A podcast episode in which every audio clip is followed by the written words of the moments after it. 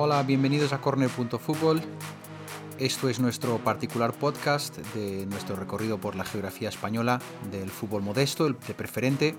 Y este podcast lo vamos a llevar a Teruel, lo vamos a llevar a un pueblo llamado Utrillas, en el cual vamos a tener un invitado pues, que juega en el equipo local, que está aquí conmigo y está aquí con Carlos. Pues Carlos le va a dar la presentación. Bienvenidos a los dos. Hola Carlos. Hola Eduardo, muy buenas tardes. Pues sí, como bien has dicho, tenemos con nosotros a Daniel Martínez, que aparte de ser del pueblo, Utrillas, también juega en el equipo local. Actualmente disputan la regional preferente en Aragón, grupo 4, están segundos de su grupo. Y bueno, Daniel, ya sin más preámbulos, eh, háblanos un poco de ti.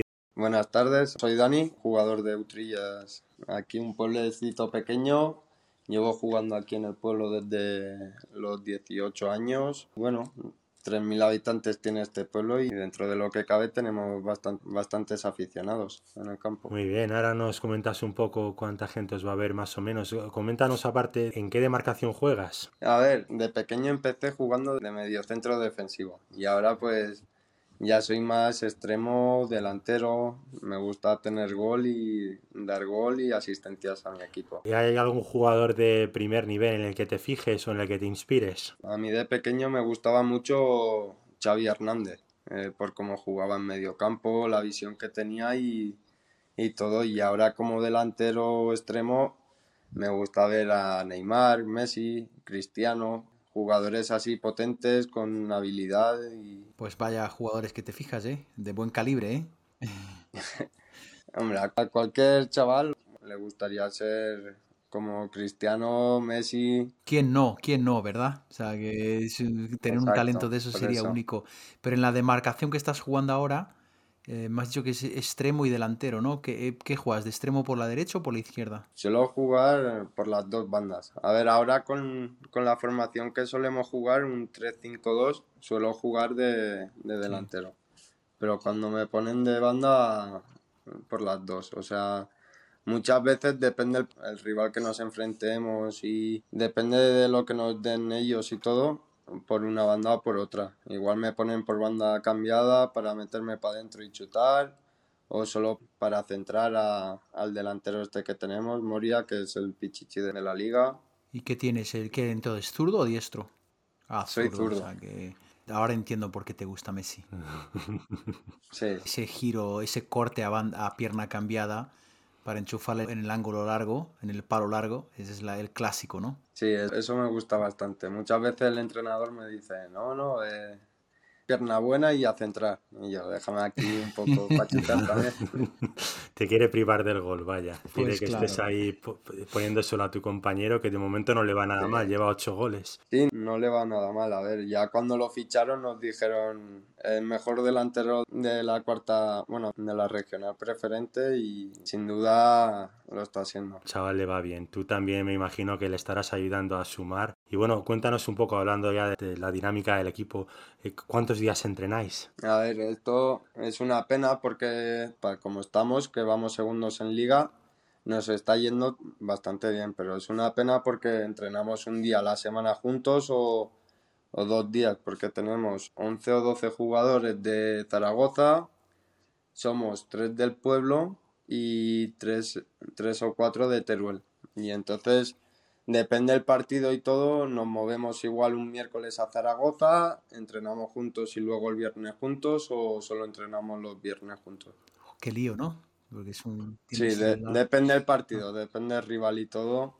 Tienes la plantilla desperdigada, pues la verdad es que no va nada mal, ¿eh? Si tienes la plantilla así un poco desperdigada y, y tenéis que hacer estos galimatías para poder entrenar juntos, porque cuando no podéis entrenar juntos, ¿qué hacéis? ¿Entrenáis el grupo que está en Utrillas? Cuando no entrenamos juntos, o sea, el, los jugadores de Zaragoza entrenan allí en un campo alquilado. Sí. Entrenan allí los de Zaragoza y los tres de aquí del pueblo entrenamos, por ejemplo, con los juveniles o ya salimos a correr o, o hacemos cualquier cosa para estar más o menos entrenados para el día del partido. Y los de Teruel pues entrenan allí en Teruel, suelen entrenar con el filial del Teruel o, o depende. Madre pues mía. Es un, lío, ¿eh? Es un lío esto. Sí, es un ¿Cómo, lío. ¿Cómo lo hacen los demás? Porque viendo vosotros en la tabla que estáis segundos, como lo habéis comentado los dos antes, que está, estáis ahí a, a, a, tiro de piedra del primer, del primer puesto, lo tenéis ahí al ladito. ¿Y los demás están en la misma situación? Porque la verdad es que si no lo están, tenéis un mérito tremendo, ¿eh? En la misma situación me refiero de plantilla, ¿no? De que tengan plantilla pues de gente de varios sitios, que entrenen también con estas con estas condiciones que entrenáis vosotros. Creo que no, Caspe, que es el equipo que va primero, siempre entrenan tres, tres veces a la semana, todos juntos, y son gente de Zaragoza, pero que se desplazan allí a Caspe, hay una hora por ahí.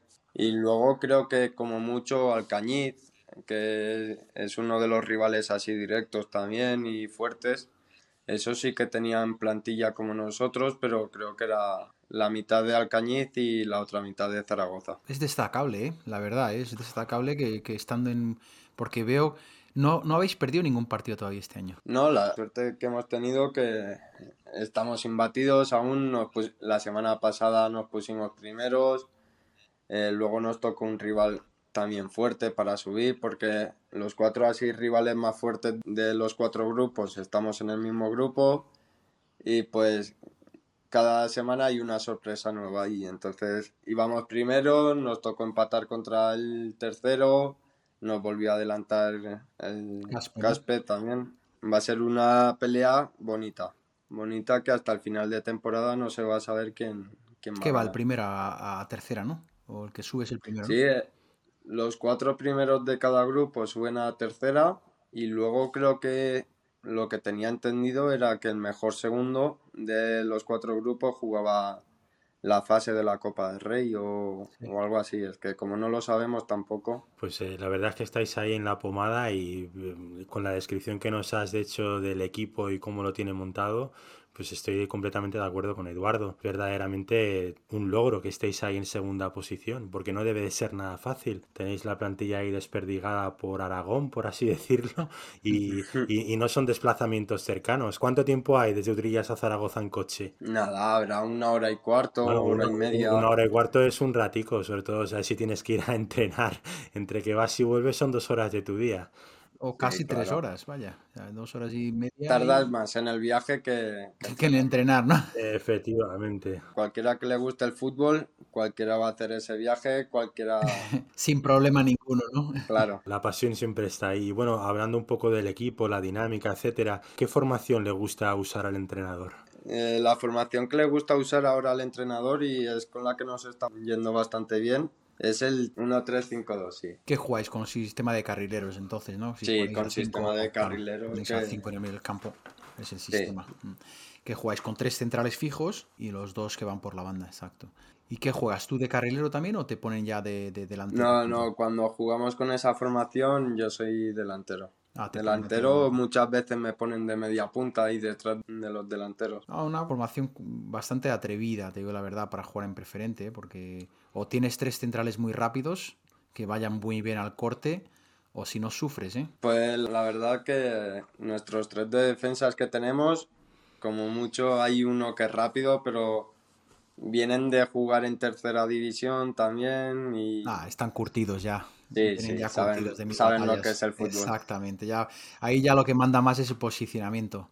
Eh, saber estar en el momento exacto, en el momento adecuado y marcas los tiempos de forma diferente, obviamente. Exacto. ¿Son veteranos ya? Sí, hay dos, bueno, creo que los tres son veteranos. Saben dónde colocarse, saben qué hacer en cada momento y bueno, Ah. Eso es lo, que nos está dando puntos también. Ahí suplen la, si hay alguna carencia de velocidad la supen con creces con ese con la experiencia obviamente. Sí, yo creo que sí. Luego también los carrileros ayudan bastante, así que los carrileros sí que son bastante rápidos. En defensa más o menos estamos bien. Sí. Creo que hasta la jornada 5 o la 4 no nos marcaron un gol. O sea, que habéis estado ahí una temporada. Sí, Veo que lleváis nada más que siete goles en contra. Que sí, siete goles y es lo que te digo. hasta la jornada 4 o 5 creo que fue, no nos marcaron el primer gol. Está imbatidos, ¿no? Mm. Sí. Un logro, vaya, sobre todo en esas categorías que está todo siempre muy ajustado. Sí. Eso sí, eso sí. Bastantes goles en contra, a favor. No está nada mal. Cuéntanos un poco, Dani, fuera de la preferente, ¿de qué equipo eres? Yo fuera de la preferente, pues... Porque doy por hecho que eres de Lutrillas, ¿no? Sí, Pero fuera de ahí, por ahí decir, por ir a primera división, vamos a decirlo. De primera división me gusta mucho el Barcelona, soy desde pequeño del Barcelona. Pero el trabajo que hace también, por ejemplo, el Atlético de Madrid también me gusta mucho. ¿Te gusta más la filosofía de juego del Atlético de Madrid, pero como equipo, como club, por historia, como equipo etcétera? Y como club, el Barça. Pero la lucha que tiene y la garra que tiene el Atlético de Madrid gusta bastante. Gran mérito de liga que se han llevado este año. Sí, eso sí. La verdad, el Barça no ha estado tan afortunado, pero ya, ya vendrán años mejores, ¿no? ¿Qué se dice? Claro. Siempre vienen, ¿no? No todo tiene que ser títulos. Mientras luchen, ha sido también un año malo para todos los clubes, no solo para los grandes. O sea, con esto del coronavirus y todo, ha sido un año malo para todos. Sí, no, no debe de ser fácil ganar un torneo sin afición, vaya, porque no han tenido afición en ninguno de los partidos. Y... Exacto, creo que han empezado a tener afición los últimos dos partidos o el último partido, creo que fue. Cabe decirlo que para vosotros en Regional Preferente, que voy a entrar ahora con esa pregunta, ¿cuánta gente os va a ver cada partido? Cuando no había el tema de este del COVID, nos venían a ver bastante gente, o sea, igual venían 200 a 300 personas a vernos. Depende del partido. Eso está muy bien porque si nos estás diciendo que el pueblo tiene como 2.000 habitantes y os van a ver 200 personas, Sí. es el 10% de- del censo, vaya, Sí. que os va a ver ahí al campo. En No, pero Utrillas. también es depende del partido, o sea, hay algunos partidos que vienen más y otros que vienen menos. Sí. O imagino que ese último que vais a tener contra el Caspe, se va, no sé si ya va gente al estadio, pero se, se va a poner hasta a reventar, ¿no? Pues es que lo malo que allí creo que dejaban entrar solo a la directiva, entonces como no sabemos qué va a pasar de, de aquí hasta final de temporada, Sí. no podemos hacer nada. Yo te decía eso de cuánta gente va a veros, porque para vosotros, pues que no vaya a veros nadie, por así decirlo, que juguéis sin público, pues no notáis tanto la diferencia. Pero imagínate un Camp Nou de, casi 90.000 espectadores a cero, pues debe de ser hasta angustioso, ¿no? Para el jugador debe de costar acostumbrarse a ese silencio. Claro, y luego el apoyo y la fuerza que te da la grada se nota bastante también. Allí se escucha hasta el eco, digo yo. Sí, no es lo mismo que estar con 300 personas que te estén gritando que no haya nadie. Mm, Desde luego. Siempre hay un plus con la afición ahí. Sí, eso es. ¿Y vuestro campo, el, el estadio vuestro, qué jugáis? ¿En, en artificial o en natural? Ahora lo han cambiado a césped artificial. Eh, antes jugábamos en césped natural, Hay diferencia, ¿no? pero mucho. Porque eh, se nos, cada día se jodía. Cuando llovía aquí llueve bastante y eso. Y cuando llovía el campo se jodía bastante y, Sí. y era malo, era malo. ¿No aguantaba bien el drenaje o qué? No, y ya estaba así mal también, llevaba sus años. y- A ver, que nosotros también jugábamos a favor de con el campo ese. O sea, Sí, que también tenía- era bueno. teníais, el, teníais ventaja, ¿no? Sí, también, también. Hay entrenadores que hacían eso antiguamente, ¿no? Creo que Carlos y hemos hablado alguna vez fuera de podcast, pues un experto en eso era David Vidal en Logroño, con el Logroñés, y, y Javier Clemente con el Atlético de Bilbao, que le echaban agua al campo lo más que podían para, para crear ventaja, ¿no? Sí, eso nosotros, depende del equipo que viniese. Me acuerdo, creo que fue contra Fraga, que ahora está en tercera división. Vino como líder, intentamos inundar el campo para... O sea, no inundar, sino enchar- encharcar el campo para tener ventaja. ¿Por qué no? ¿Por qué no? Hay que... Javier Clemente reducía las dimensiones del antiguo San Mamés. Cuando iba el Madrid o el Barcelona, que les gustaba mucho abrir el juego, Hmm. pues lo que hacía era reducir las, las líneas, las pintaban de nuevo para hacerlo más chico. Y ahí pues no había tanta ventaja. ¿Por qué no? Oye, cada uno juega las bazas que tiene, ¿no? Claro, no, no. Además me acuerdo que ganamos ese partido, o sea, nos vino el líder, ya había subido a tercera división y eso, pero creo que le metimos un 4-0 o un 3-0. ¿Y el árbitro no te mide, no, te, no, no, no controla eso de la manguera? No, o sea, salen aspersores, eh, es con aspersores. Pues Ah, vale. igual lo riegas dos veces y como no drena bien, pues ya tienes eso a tu favor. Y cuando llegue el árbitro ya está, ya está mojado. Sí. Mojado, embarrado y de todo. Sí, sí. Muy bien. No, te, te iba a decirte que es muy normal que, o comprensible que el club lo haya cambiado por la, por la climatología ¿no? que tenéis allí, porque imagino que el mantenimiento de un césped natural debe de tener un coste muy alto. Hay, hay imágenes de esas, ¿no? De, de- de- había un señor en, el, en, el- en Las Gaunas, que era el campo del Logroñés, o, eh, y, y en su época en primera, pero no había aspersores como tenéis ahora. Eh, tenía que montar todo el sistema de riego. No, no, claro, tenía que poner, montar todo el sistema de riego, que era como unos tubos que tenía de, de PVC, iba montándolo todo, llegaba como tres horas antes del partido y lo montaba todo y empezaba después a echar agua. Y hay una imagen muy curiosa que le pille el árbitro, que creo que era Díaz Vega, un árbitro internacional, y lo pilla y le manda a quitar todo el sistema de riego. Dice que no, que ya está suficientemente mojado, que ya no quiere más, no quiere mojarlo pues ya más. Me lo, ya me lo veré luego porque tiene que ser gracioso, la verdad. Sí, sí, la verdad es que sí, eran aquellas cosas del fútbol español antiguo, que bueno, pues eh, historias muy bonitas. De antes de la época de los galácticos, vaya. Sí, sí, mucho antes. Te iba a comentar, Daniel, háblanos un poco de qué haces más allá del fútbol, a qué te dedicas. Más allá del fútbol, aparte de trabajar, me gusta irme con los colegas, me gusta escuchar música también, jugar a la play, son cosas que me gusta hacer y descansar bastante.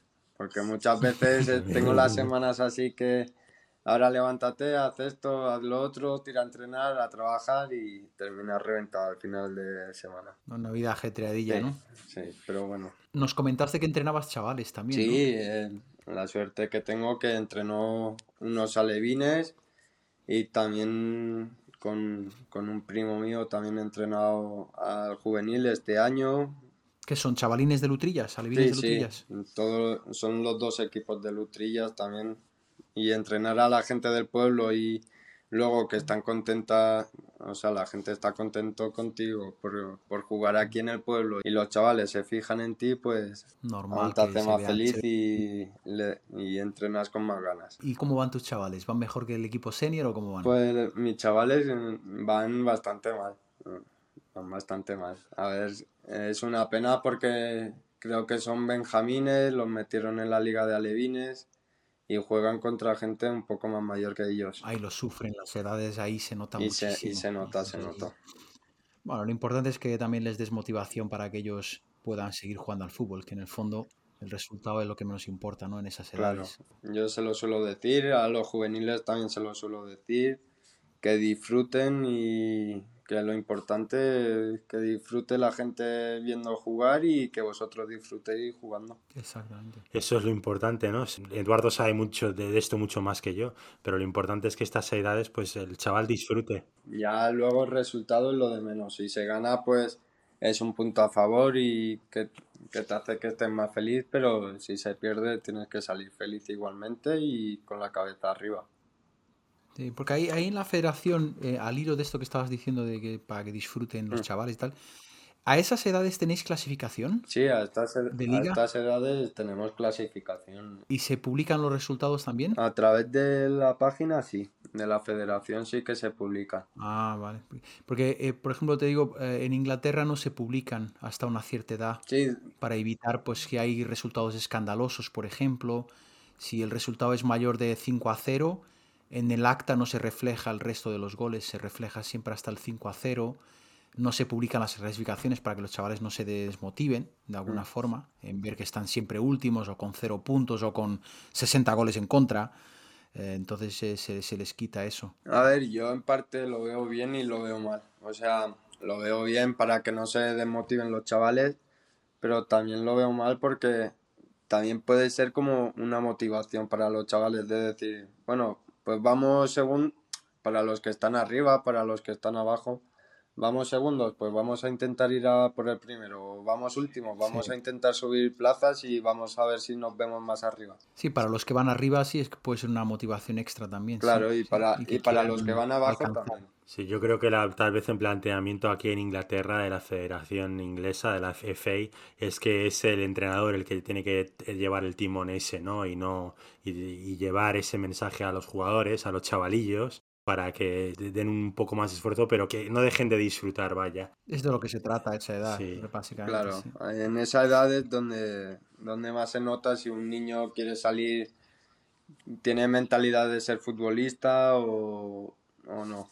¿Pero cómo los ves? ¿Rebeldillos o se portan bien en los entrenamientos? Dentro de lo... Hay algunos que son unos rebeldes, unos cabroncetes y eso. Si se puede decir la palabra, y otros pues sí, son buenos, Sí, o sí. sea, son buenecillos. Tienes de todo ahí. Por cierto, volviendo a lo del trabajo, nos estabas comentando fuera de podcast que a veces eh, haces turnos nocturnos. ¿Cómo lo haces, macho, para ir trabajar por la noche y luego al día siguiente irte a entrenar? Es lo que te he comentado, o sea, al que le gusta el fútbol y es su pasión, saca fuerzas de todos los lados. Ya me puedo acostar a las 7 de la mañana que si me toca levantarme a las 10 para jugar un partido, me voy a levantar. No hay problema. No hay problema, ¿no? Muy bien, esa es una buena actitud, hombre, Daniel. Eso está. Al que le gusta el fútbol, no tiene, no tiene hora. Pues Carlos, yo no sé si tienes una pregunta secreta para Daniel. Sí, tengo la pregunta secreta para él. Mira, hemos cambiado un poco la temática y en vez de preguntarte cosas de reglamento, que ya la teníamos casi ya cubiertas, todas las cosas un poco curiosas o extrañas, aprovechando que eres del Barça y aprovechando que nos hablas desde Utrillas, Teruel, a ver si sabes la respuesta. ¿Cuál es el único jugador nacido en Teruel que ha jugado para el Barça y el Madrid? Hostia, pues, pues no lo sé. Te hemos pillado. No sé ni de qué año puede ser. No, tampoco hace tanto, ¿eh? O sea, me imagino que tú a lo mejor cuando él estaba comenzando en activo, tú- que eres del 97, ¿no? Sí, del 97 soy. Pues No, eh, no sé si lo, no sé si lo habrás visto jugar todavía en activo. Creo que él estaba ya dando los últimos Pues- tumbos pues en la liga. igual. Porque no recuerdo ninguno. Es Luis Milla. Luis Milla. Ah, Luis Milla, que fue entrenador de Zaragoza recientemente y del Lugo. ah, Además. Pues no lo sabía, no, lo- no lo Fue un sabía. jugador- Una pregunta sí. Hombre, normal, no es de tu tiempo. Entonces es normal que, bueno, pues eh, formado en el Barcelona, después hizo el tra- aquel eh, el trasvase polémico siempre, ¿no? Madrid, Barcelona, Barcelona, Madrid. Sí, como Ronaldo también, o como Figo. Exactamente. Pues cambió la camiseta del Barcelona por la del Madrid. Y bueno, pues de alguna forma ese movimiento fue el que le abrió las puertas a Mm. Guardiola en el Barcelona como jugador. Pues tuvieron que buscar otro jugador de- del mismo corte y fueron al filial a buscar a Guardiola. Pues eso es bueno, entonces. Las preguntas no son para hacerte fallar, por cierto, ¿eh, Daniel? Las preguntas están para familiarizar a los oyentes con cosas extrañas o cosas que a lo mejor el oyente tampoco sabe y que son curiosas y tienen que ver Ya, con el entrevistado. O sea, que no te, no, no te desmotives. Sí, también me lo imaginé ya cuando escuché la pregunta esta de, de Ciripolen o yo que Ah, Esa fue la pregunta que me quedé con ello. Son curiosidades, ¿no? Curiosidades de tu Claro. tierra y bueno, pues eh, nos, nos parece divertido pues hasta darle un poco de conversación a ese tema, ¿no? O sea, ayudáis también a que los oyentes conozcan más cosas de otros pueblos y cosas así. O sea, eso es bueno. Exactamente, aprendemos todos, ¿no? Aprendemos todos de otras regiones de España y muy buenas, ya que, que nos hablaste también que hay nutrillas y aprovechando que, que hablamos de esta pregunta, pues que, que también hay, un, hay jamón del bueno, ¿no? Sí, también hay jamón del bueno también. Pues mira, Carlos, ya sabes, ¿eh? Sí, ya sabemos los dos por lo que nos toca. Estáis invitados a venir. Lo firmamos. Nada más que agregar de mi parte, Eduardo. Pues nada más, agradecerte, Dani, tu tiempo que nos has prestado para, para esta entrevista. Suerte con esa fase de liga, que estáis en- ahí arriba, estáis en condiciones de ir para arriba, para tercera, que sería pues todo un logro para ti, para el, para el equipo, para el pueblo. Imagino que se montaría una fiesta, ¿no? Sería volver a hacer historia. O sea, Pues claro que sí. creo que hace, hace, igual me paso, ¿eh? Ah, Igual hace 30 años que no está en tercera división el Utrillas. Pues mira, 30 sería todo años o un- poco menos, 25, 30. Pues sería todo un hito y seguro que eso montaría una buena romería en el pueblo. Sí, ojalá. Pues nada, agradecerte una vez más y emplazar a nuestros oyentes para un siguiente podcast aquí en Corne.fútbol. Muchas gracias. Muchas gracias, Daniel, y un fuerte abrazo para ti, para toda la provincia de Teruel, y esperamos que te vaya muy bien. Igualmente, muchas gracias.